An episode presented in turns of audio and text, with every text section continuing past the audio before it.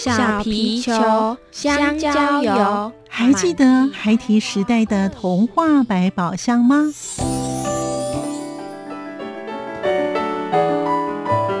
我是桂文雅，世界是一本美丽的书。我是曹俊彦，从小就喜欢画画。我的人生我是王淑芬。当全世界都在下雨，泥泞不堪，全世界。我是王家珍，持续不断，好好的写。我是林世仁，创作儿童文学，让我找到自己生命中的阳光，可以探寻到生命中充满不可思议的兴奋。现在就跟着徐凡，我们一起施展魔法，回到时光隧道里，一起去挖掘笔尖上孩提的奇幻之旅吧。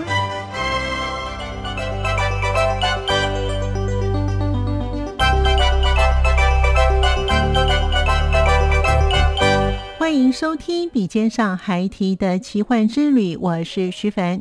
喜欢大自然，喜欢植物，喜欢跟孩子们相处，会以同理心与孩子们共同解决事情的儿童文学作家蔡胜华老师，与我们分享他如何从开始写作一直到现在的点点滴滴。欢迎收听作家私房话。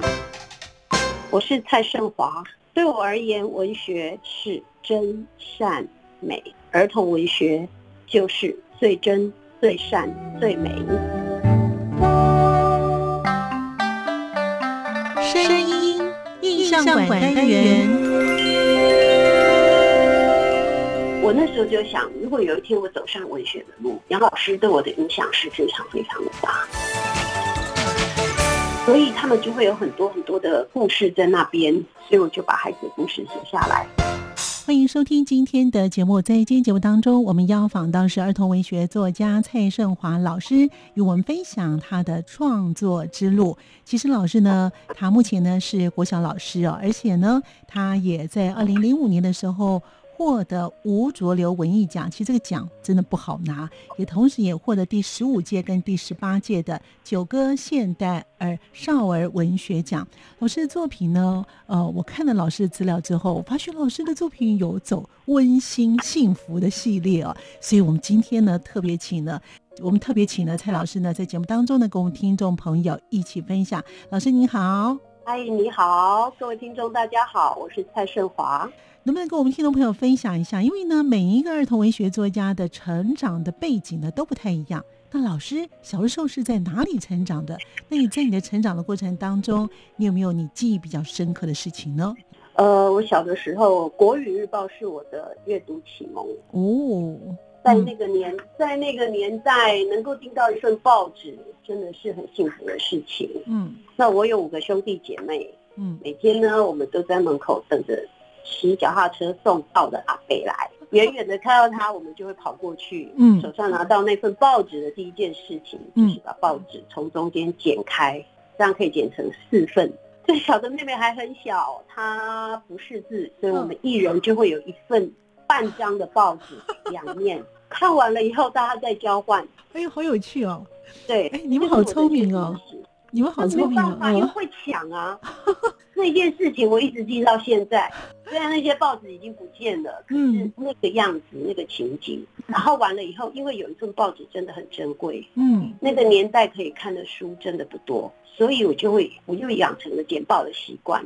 我我会分类，嗯童诗的、故事的。那报《国日报》很早以前就有那个连载的的。故事，我就会一篇一篇的剪下来，从第一篇贴到第一百篇，然后就变成一本书。真的啊，哇，那你这样有几本书了？那些简报我到现在好像还留着。真的啊，哇！所以我的简我的简报的习惯，一直到我很大了，后来有民有民生报开始有儿童版，然后开始有投稿，然后当初的民生报很多的是童诗的部分，那我就会我就会搜集。国日报给我的影响非常的大。就是报纸的部分，《国日报》还出了一系列的儿童文学杰作选，那那个瘦瘦瘦瘦长长那个版本，你开的我也不知道，我现在都还留着。你你你的父母其实很舍得在阅读上面给你们花钱呢，对不对？哎，我爸爸跟我妈妈都是老师，我妈妈是小学老师，我爸爸是国中老师，所以一有一一有一点钱，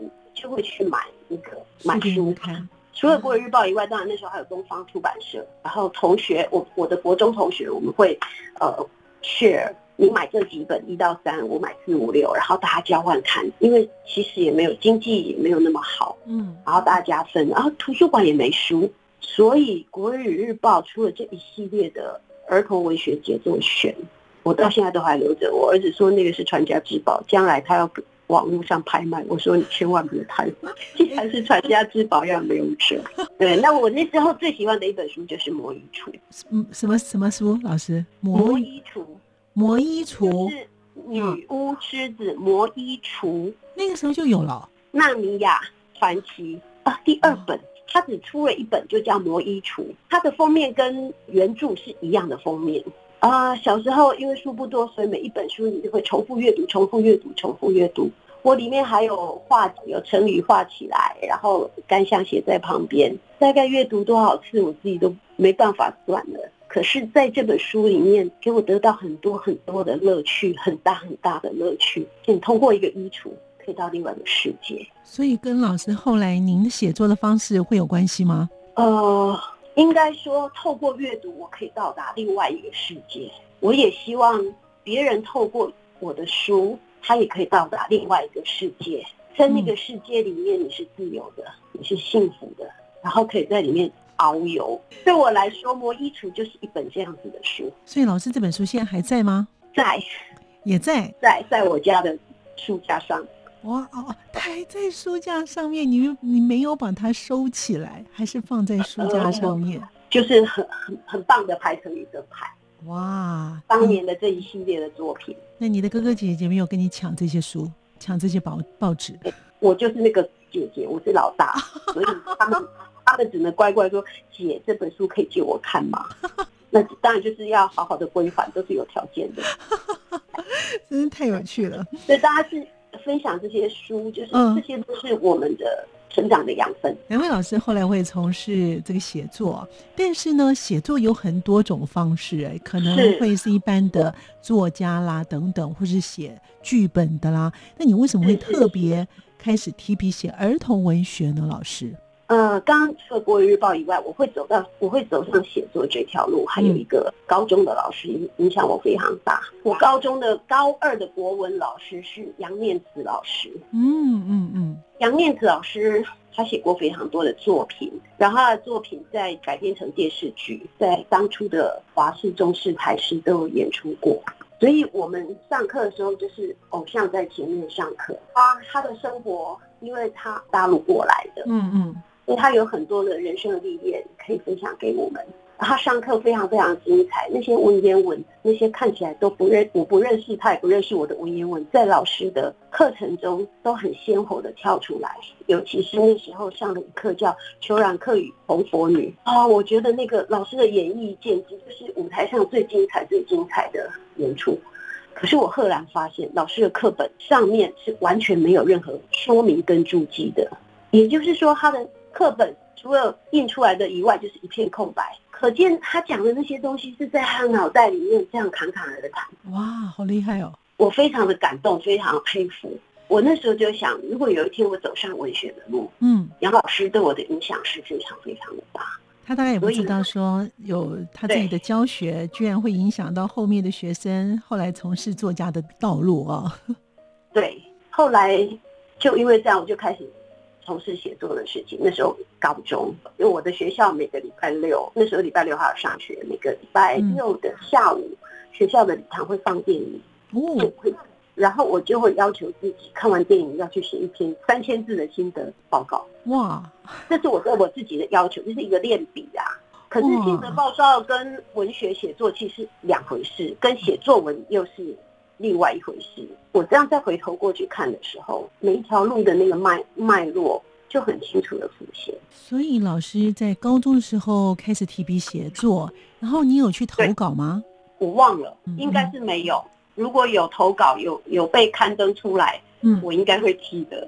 我应该是没有投稿过，呃，可能有啦，但是应该都没有被青睐。老师开始真正会呃走儿童文学的道路，为什么会特别选儿童文学呢？因为我大学修了一个儿童文学的课，对，然后那个时候的学期末作品就是你要产出一本绘本，结果我们班上同学有有有一本作品就被那个信谊基金会看中了，哇，然后就出版成一本绘本书，然后我们。其他人都只能在旁边流口水，所以可能有激励到、有刺激到，觉得说，哎，如果有一天的话，我是不是也可以有机会出一本书？所以埋下这个种子了。对，不过那时候大学时候嘛。对。那我真的开始从事儿童文学的写作，是大概在民国九十年左右。九十。对，九十年左右。那一年我开始在国小任教，然后呢？也是偏远地区，它是一个海边的学校，都是本地的孩子。呃，相形之下，它的文化刺激比较没那么足，所以孩子很淳朴。然后这种渔村，年轻人都走了，那留在这里的小孩呢，有可能就是隔代教养，所以他们就会有很多很多的故事在那边。所以我就把孩子的故事写下来。所以老师那个时候把这些孩子的故事写下来，有出书吗？大概民国九十年开始。动笔写第一个字，把这个稿子写完了之后呢，我有投稿，但是就没有得奖。我就告诉我自己，应该就是不够好，所以就回来再修，不再投也没有得奖。嗯，那就放在电脑里面，就放了很多年。后来，其实我第一个第一本出的书就是《欢迎光临幸福小馆》，那个跟待会可以来谈。然后出了九哥出了这本书之后呢，我又把我的第一个稿子，我没有给九哥，我给小兵。嗯。小兵出版社看完了以后，第二天就说要来跟我签约。那一本书就是《爸爸无忧三分之一》，这是老师的第一本书。呃，应该是不是第一本书，但是是我写下第一个字的那一本书，就是在老师的电脑里面的第一本书嘛，对不对？所以老师的作品当中呢，刚才老师有提到是呢，欢迎光临幸福小馆，这是有一系列的幸福的系列。那这本书呢，除了得到推荐好书大家读之外呢，也获得了第十五届的九歌现代少儿文学奖。诶，这是一本有关于美食的书籍，哎，哎，我也很好奇哦，能不能谈谈当时老师的灵感来源呢？为什么会写有关于美食的书呢？老师，因为我的学习背景有家政的背景，也有儿童文学的背景，也有呃幼儿教育的背景。那家政就是食衣住行娱乐。其实它就是生活，食摆在第一个，民以食为天，这是第一个我会写关于美食书的第一个原因。第二个原因是我当了小学老师之后，我们都在推动阅读，要让孩子去阅读，尤其是文字比较多的书、小说类的，其实要花很多的时间，让孩子去养成看字的阅读、阅读文字的这个习惯。嗯，我就会有用一个方法，每一个月。我都会带小朋友做一次阅读点心，就是什么叫阅什么叫阅读点心？对，有跟老师约定达到你阅读的量的小朋友，好，比如说呃哪一本书它的点数可能是几点，那你只要记录书名哦，很简单的记录，不是写阅读心得，就是很简单的记录，然后我们两个彼此认证了以后，你有达到我们每一个月的点数，嗯，那我们月底就来做一次阅读点心，带着小朋友做。为了要吃那个点心哦，孩子就会拼命的阅读。好，那刚开始可能假的嘛，他就告诉你，呃，我有毒了。可是我会一直希望说，哎，读久了他就变成真的我读下去了，或者他领略那个阅读的乐趣以后，他就会持续。对。那奖励是为了不奖励，也就是希望有一天没了阅读点心这件事情，可是其实你已经养成阅读习惯了。那就算奖励又如何呢？他都已经养成阅读习惯了。嗯，没有点心他也会阅读，那多一个点心锦上添花有何不可呢？生活不是食衣住行娱乐吗？不是只有国语数学啊，没错。所以我们就会有点心日，然后我们就做点心。那要让孩子做点心，我就会开始收集很多资料，不能做做太难的，做太难老师也累坏了，小朋友又做不出来，而且没有挫折感。所以就会收集一些比较简单的啊点心，然后呢？基于这两个原因，我就有比较多的实物的背景。刚好那一年，我去修了台东大学儿童文学研究所在台北开的在职进修班，他是星期五晚上上课，跟星期六早上上课。但是我不是儿童文学研究所的学生，我去询问我可不可以当选读生，只选张子张老师的小说课，少年小说课。他说可以，那我就付了学分费，我就去上课。晚上我回到新竹都十一点多了。那在这个路，在这个路程就一直也在思索老师给的东西，然后阅读的养分、小说的养分。一副突然灵光一闪，哎，那为什么不能来写一本跟小孩？有关的食物的书，然后就开始想说，那怎么开始？写了几篇之后，就觉得说，那应该再给他加一点情节的起伏。嗯，所以这一系列的书，我都是用书信的方式来写。因为这一家人要开一个儿童餐厅，嗯嗯，进行讨论的时候一定会有争执。那我选择他们的争执就是爸爸妈妈闹翻了，然后爸爸离家出走。哦哦。可是这个小孩还是跟孩子，呃，小孩跟父亲还是用了书信的方式在联络，而且一直在研发食谱，希望有一天他们真的开了一个儿童餐厅，这些食谱都可以派上用场。所以幸福小馆，欢迎光临幸福小馆里面有二十个、二十二十封书信，然后就附了二十个食谱。那结局是他们真的把幸福小馆的儿童餐厅开开出来了。所以十年以后就写的第二部叫《幸福小馆鲜食多》，因为餐厅开了这么多年，你总会有一些跟客人相关的故事、食材的故事、食材来源的故事。嗯，就这两本书相隔十年。那我现在电脑里面藏的是第三部曲，我已经写一半了，我希望今年暑假可以把它完成。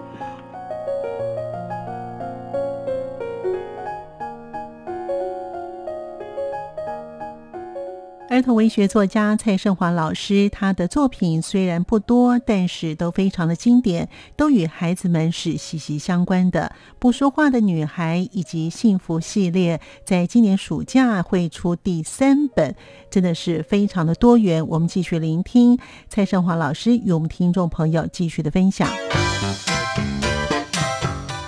我很感动的是，有一个作品，有一本书，是变成一个孩子开始沟通的一个桥梁。这些故事都跟我的生活有很大的关系。所以老师本来就有这个幸福系列，准备是有三册呢，还是可以呢一直连续下去呢？哎，三册吧，就可以玩点别的东西这样子。哇，那看过《欢迎光临幸福小馆》的，然后看过《幸福小馆现世多》的这些父母啊，或者是小朋友呢，应该很期待第三本赶快出来了哈。而而且有些读者会告诉我说：“呃，老师，我做过里面哪一道料理？”所以老师那二十道料理，你都自己本身有做试过？哎，对对对，为什么每一个人都问我这件事情？我的《欢迎光临幸福小馆》里面有二十二十道。点心二十道菜，然后幸福小馆鲜食多里面也有二十道菜。那未来的那本幸福的系列呢，也会有二十道菜。那当然，它的呃每一本它的走向都不太一样。最后这本可能会走向比较乡土的，就是在地的食材的部分。哎，很符合现在。我如哎，我如何就地取材，甚至是野菜啦，或者是野花，它可不可以入菜？等等，未来先透露，大概是这样。那每个人都问我说：“老师，你是不是有自己都做过？”嗯，有啦，我真的都有做过啦。老师，你好厉害哦，你起码会六十道菜。呃，因为因为我本来就是自己己下厨的，一直到现在，人家说哦，为什么现在防疫大家都知道不晓得该怎么办？可是我一直都是，因为我的原生家庭也都是每一道菜每一餐都是在家里吃饭。那你的这些菜色啊，有没有源自于你小时候呢，在家里面吃的可能是妈妈的味道？某一些你印象很深刻的，把它放到你的书本里呢？老师有会在第三本会更多哦，因为我我的祖母高寿一百零六岁过世，一百零六岁真的是高寿哎。那我是他带大的小孩。所以它有一些秋老菜哦，这个很厉害哦。呃，但是我必须把它简化成，因为我毕竟是一个儿童餐厅，我不可能做那些秋老菜出来，那个是大厨师的，所以我必须把它用很多的方法转化或简化，会在我的第三本里面。哎呦，好期待哦！献给我的祖母的的的一个，所以它会比较乡土，所以这些东西就是一个。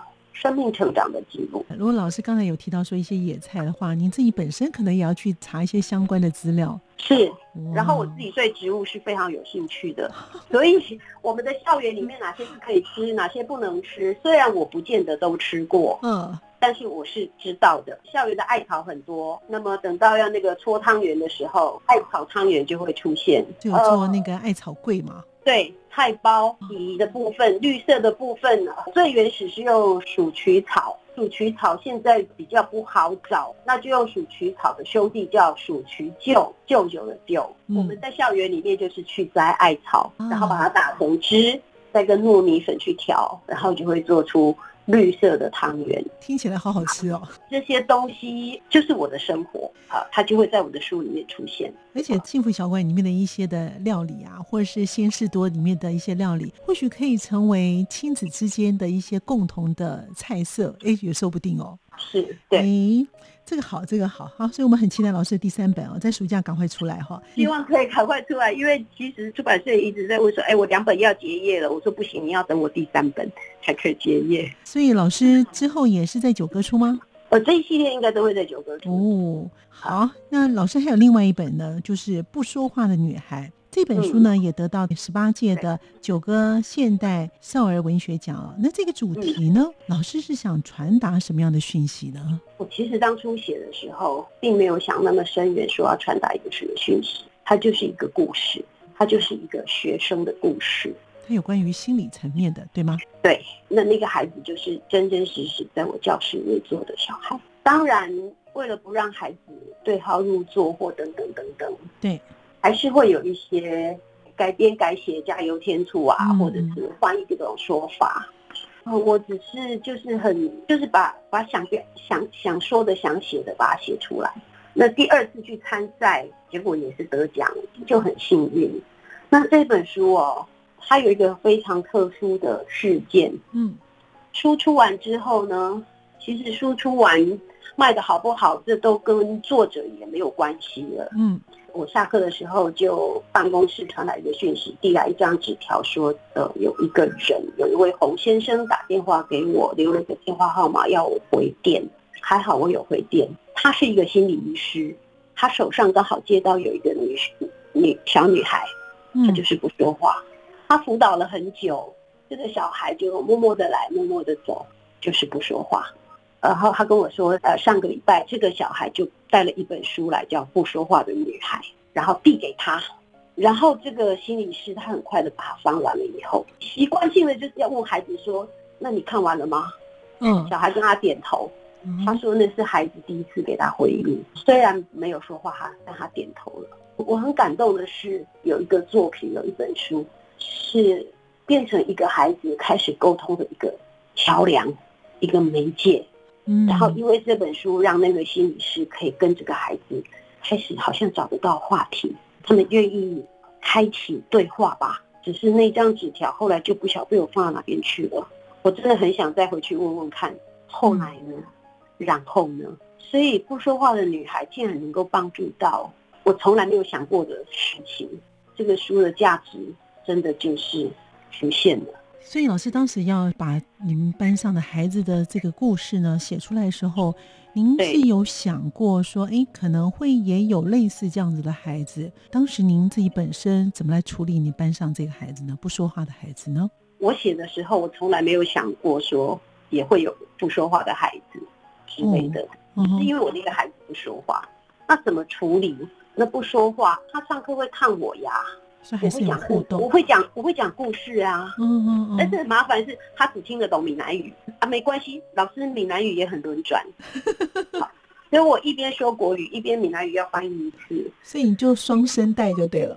对，因为我们那个就是一个闽南语的渔村哦，所以讲大意大概都会通，然后就开始念故事、念绘本。那后来那个孩子就从阅读入手，他不说话，可是他会看书呀，他会愿意写吗？好，如果只有写一句话，你愿不愿意把你的感觉，即使是喜欢、讨厌，那都是一种表达，文字的表达跟语言的表达的不同而已。所以那两年，因为我是教低年级，就教一二年级，他后来就开始会说话了。呃，我觉得他不说话的原因很复杂啦，除了他没有同才以外，他也被父母亲封闭啦，等等等等，不能出去玩啊，等等很多事情。因为他们家发生很多事情的关系，所以就被隔绝。啊，不是只有他被隔绝，他们家的小孩都被隔绝，因为怕发生危险，父母亲保护的很很周到。可是同学之间这样互动，让他看到一个不同的世界。他其实没有不说话很久，然后慢慢的他也就开口了，然后也跟大家打会打成一片。这个都得同学在一个温暖而安全的环境里面，就慢慢的成长。孙颖老师的作品当中都蕴藏着亲情跟关爱，是不是也是这样子关系呢？是这个关系。这些故事都跟我的呃生活有很大的关系。那老师，这些的故事从你的生活当中来的，然后你为什么会特别想要把这样子的东西写在你的书本里面？我会走上写作哈，是真的是纯粹我喜欢写作，所以就是很想把这些故事写下来。然后刚好在这九十九十一年参加了很多的研习活动，嗯，然后知道了很多作家。出版社就是找作家来研习，对老师做研习，好顺便也推广阅读。我就觉得别人能写，我也能写，所以我就写写看，试试看。然后写不好也没关系，没有得到出版社的青睐，没有得到文学奖的青睐，表示我有不足的地方，我就去修就对了。总有一天等到你嘛。所以老师这样一路下来，就写到现在了哈。你看，从民国九十年或九十一年开始提笔写作，一直到现在，然后老师也出了好几本的书了。可是我作品真的很少，但是都很经典呐，这很重要啊。因为我很，因为我很慢，因为平常要教学。对，平常要教学，我备课花很多时间。我也不像有的，呃，因为台湾有很多儿童文学作家，他其实背景也是老师。对，那个写作部分就是斜杠的部分。是。可是别人可能比较有体力，我就没有办法。我晚上回来，我就备课完了，我就我就必须要休息，所以我没有办法多产。每个人都每个人的步骤嘛，所以我们刚才前面有提到说呢，老师呢现在目前在宝山国小当老师，那老师是不是有想过跟孩子们相处的点点滴滴，也都能够你在故事当中这些主角呢？老师，这件事情是一直都在进行的。他们都会变成书中的某一个角色，而且不只是孩子变成书中的角色。假如我的书里面有提到老师的部分，嗯，那那个老师都可能是有我自己的影子在里面。我可能要描述这个老师的长相啊，或他的喜好，或他的穿着，这其实就是我自己。或者里面有一个很凶狠的老师，不是任老师，那有可能是我成长过程的遇到的不是任教师而已。但老师有一有一本书，就是刚才你有提到说，这是你在电脑里面的第一本书，《爸爸无忧三分之一》。这个里面呢是小兵所出版的。那为什么叫我？我觉得你们的这个题目啊，就是你的书名很特别。什么叫做无忧三分之一呢？老师，第一个哦，书名特别一点会引起别人的注意啦。这个是为了，这个是为了，其实这只是附加的啦。我当初会有这个想法，是因为很多人问我为什么无忧三分之一。对呀。我还特别去数那些小朋友，是不是那个 五个小朋友？对，几个小朋友？有五个啊，五个嘛？对啊，五个。那其中有一对双胞胎就是主角嘛，他们他们在一直在走在寻找父亲的路上嘛。然后为什么三分之一呢？因为爸爸如果是一个小孩两个，这样就有三个，就是这家人有三个人，那爸爸不见了，所以这三分之一是是一个缺角。四个孩子，他们都是描述自己的父亲，可他们父亲都是在的。虽然他们父亲的样貌都不一样，可是就只有这对双胞胎，他们一直找自己的父亲。双胞胎是我的学生，但是他们的父亲不是书里面写的那个样子。对，父亲的部分就是纯粹是故事的部分。所以老师，可见你的想象力跟你的创造力挺好的哈。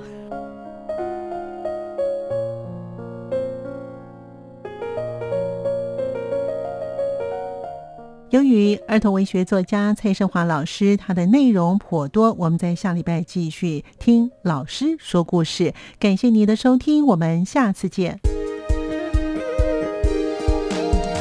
走过春夏和秋冬，梦想的心在跳动，我们拥有同样的阳光，穿越地球天空，让你听见。